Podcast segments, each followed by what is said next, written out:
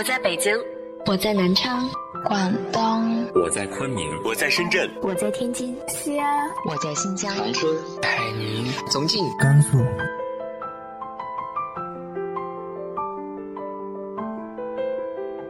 这里是 FM 幺八零八四，昨天的你的现在的未来，我是主播背着吉他的蝙蝠女侠。无论你在哪儿，这里都有我的温暖等你。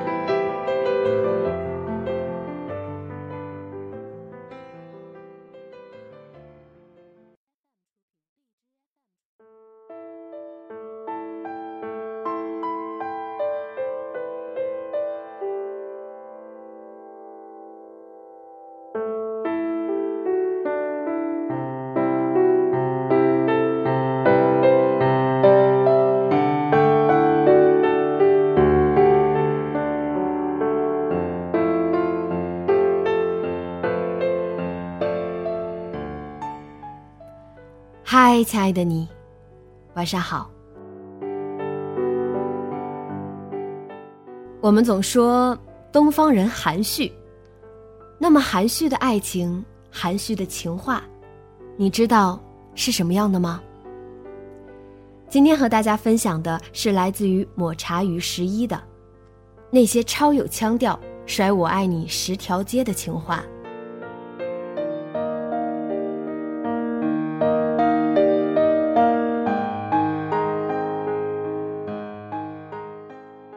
王家卫有一次让演员翻译 "I love you"，有的演员翻译成我爱你。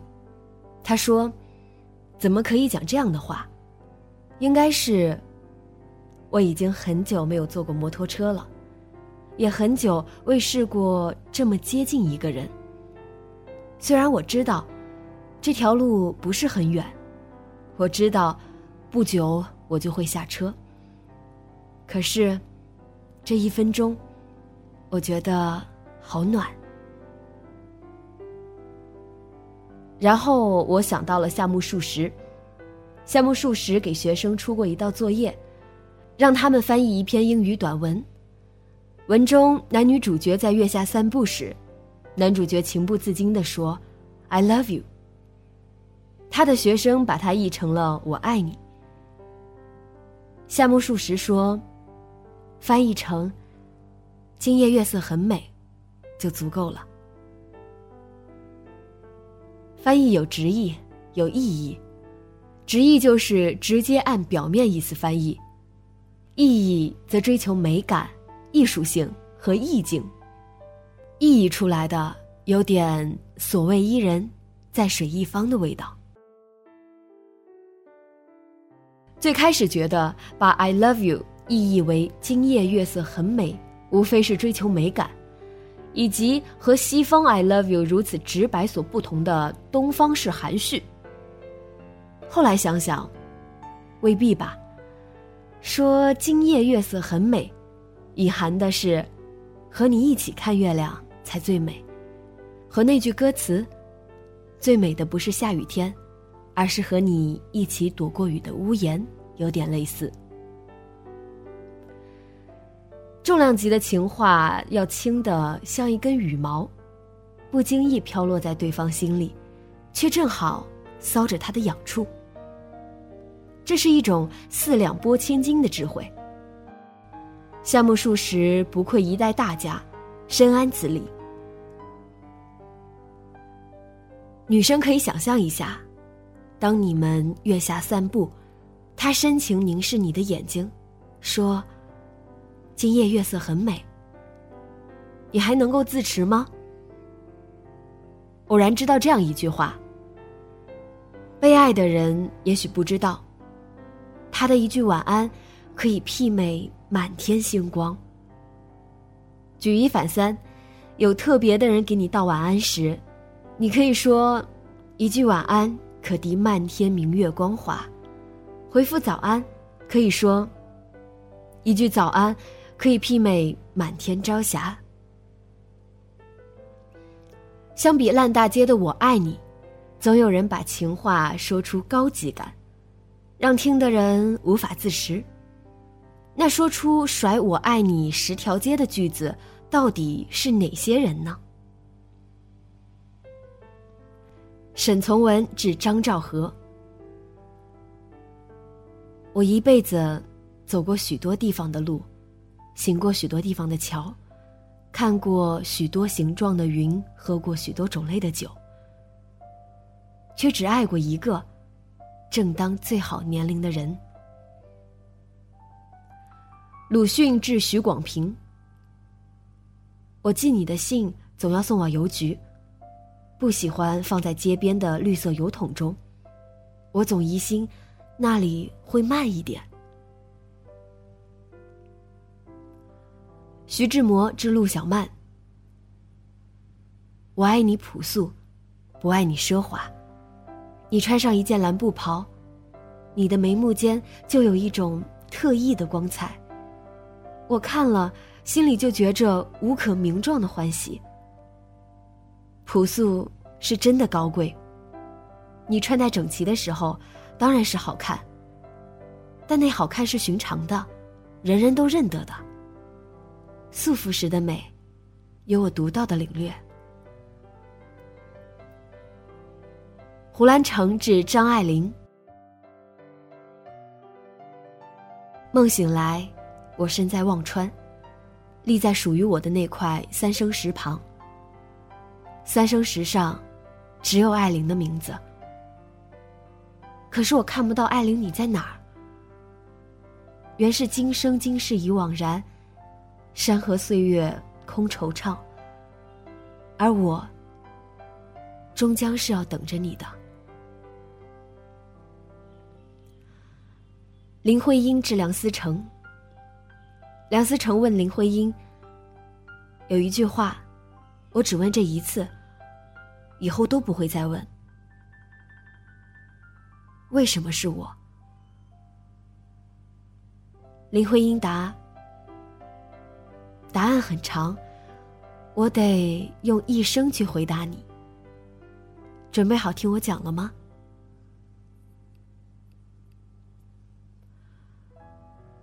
朱自清致陈竹影：一见你的眼睛，我便清醒起来。我更喜欢看你那晕红的双腮，黄昏时的霞彩似的。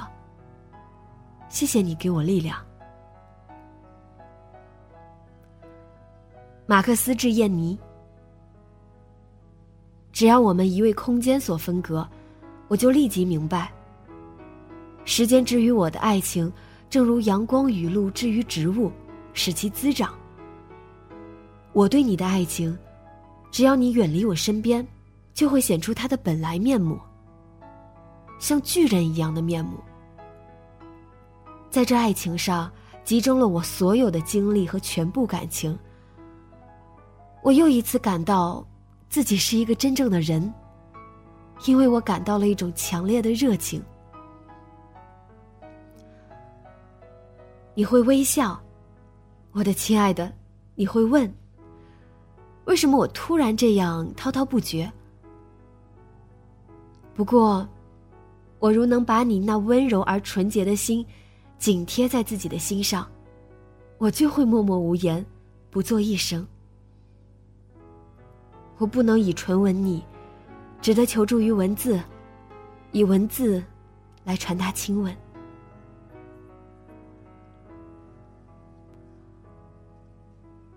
叶芝致毛特冈尼。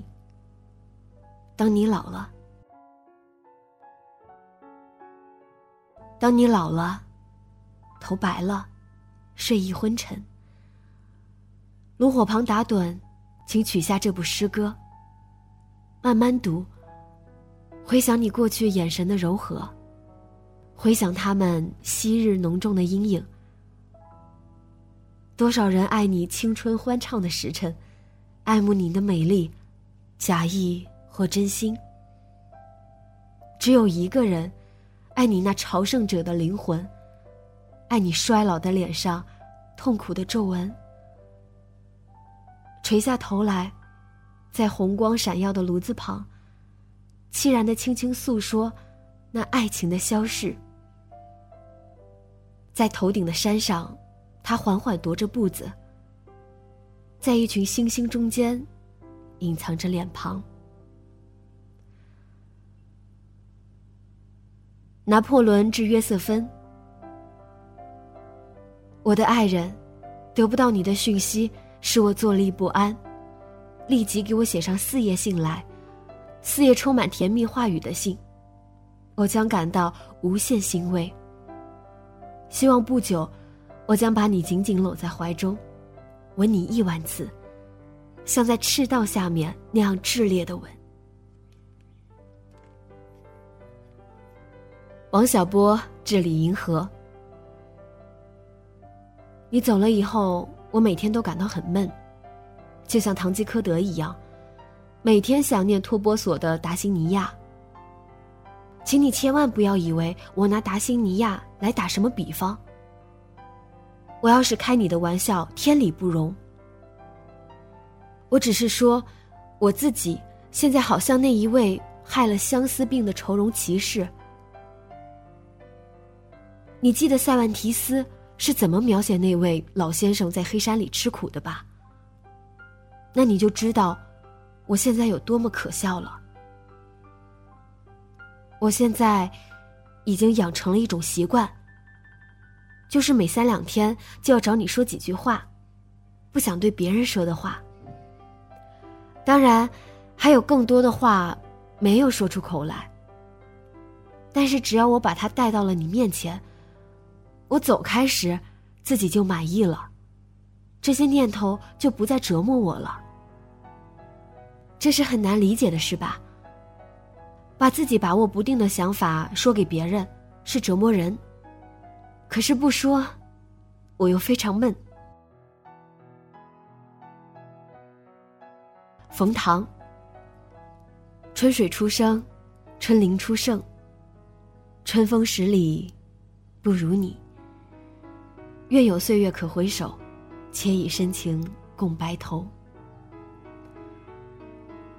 前五宿王，陌上花开，可缓缓归矣。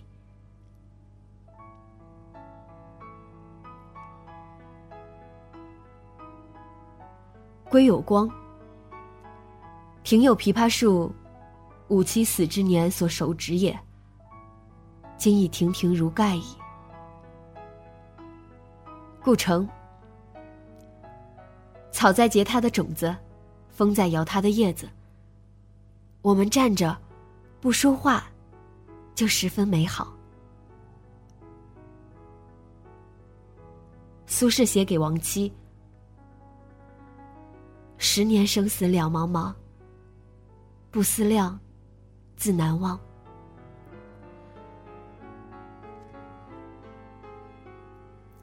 元稹。曾经沧海难为水，除却巫山不是云。下面是来自于知乎的：夜阑卧听风吹雨，铁马是你，冰河也是你。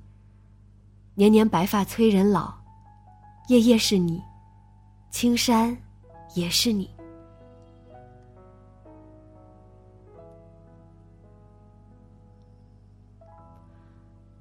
下面是来自网络。林深时见鹿，海蓝时见鲸。梦醒时见你。我不喜欢这世界，我只喜欢你。余生，请多指教。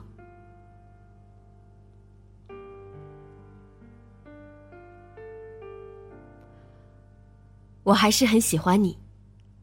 来自于抹茶与十一，我还是很喜欢你。像情不知所起，一念成疾。我还是很喜欢你，像春风十里，皆不如你。我还是很喜欢你，像直到相思了无益，后会无期。我还是很喜欢你，像庭院深深几许。叶落梧桐雨，我还是很喜欢你，像朱生豪致宋清如，醒来甚觉爱你。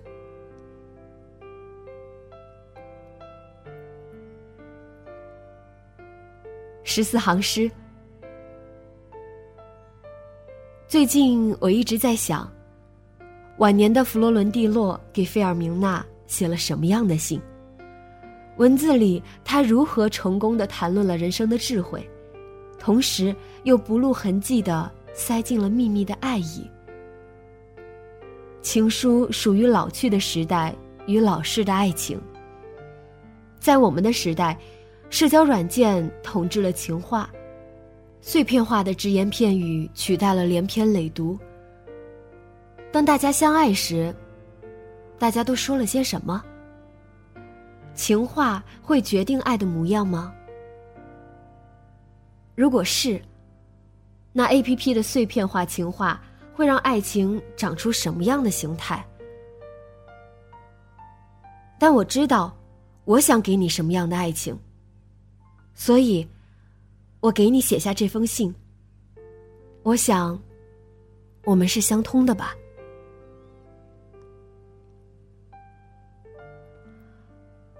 朱生豪致宋清如，我是宋清如至上主义者。醒来，觉得甚是爱你。要是世上只有我们两个人，多么好。我一定要把你欺负的哭不出来。我愿意舍弃一切，以想念你，终此一生。我一天一天明白你的平凡，同时却一天一天越更深切的爱你。你如照镜子，你不会看得见你特别好的存在，但你如走进我的心里来时。你一定能知道，自己是怎样的好法。我渴望和你打架，也渴望抱抱你。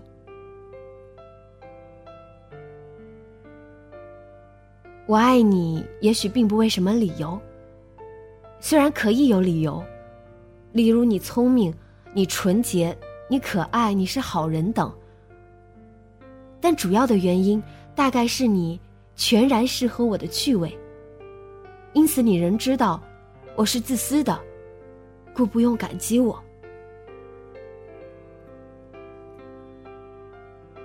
不要愁老之将至，你老了，一定很可爱。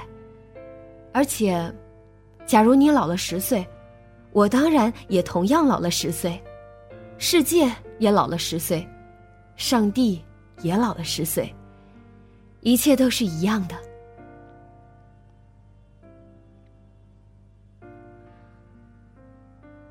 我们都是世上多余的人，但至少，我们对于彼此，都是世界最重要的人。我想要在茅亭里看雨，假山边看蚂蚁，看蝴蝶恋爱，看蜘蛛结网，看水。看船，看云，看瀑布，看宋庆云甜甜的睡觉。如果不是因为这世界有些古怪，我巴不得永远和你厮守在一起。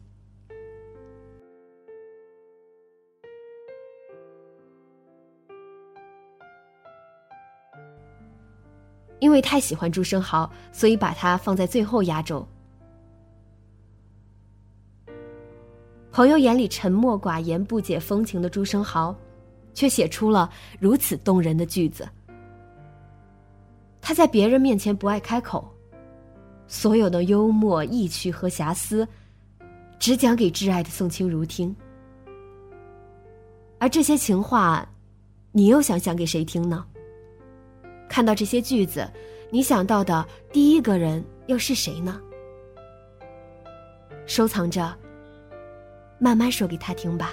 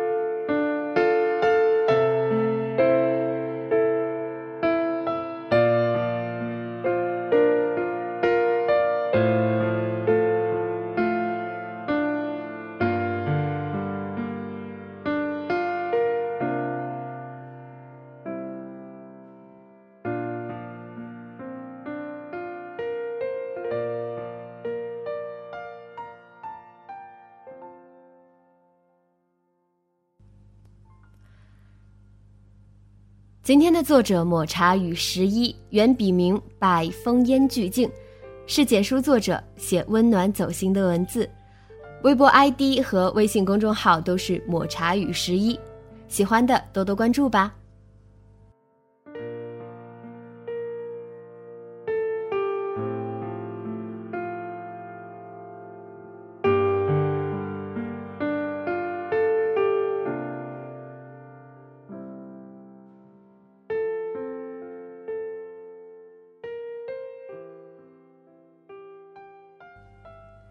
今天的节目就到这里，节目原文请关注微信公众号“背着吉他的蝙蝠女侠”。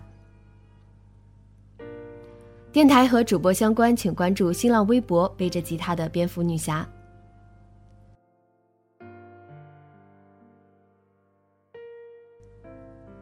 今晚做个好梦，晚安。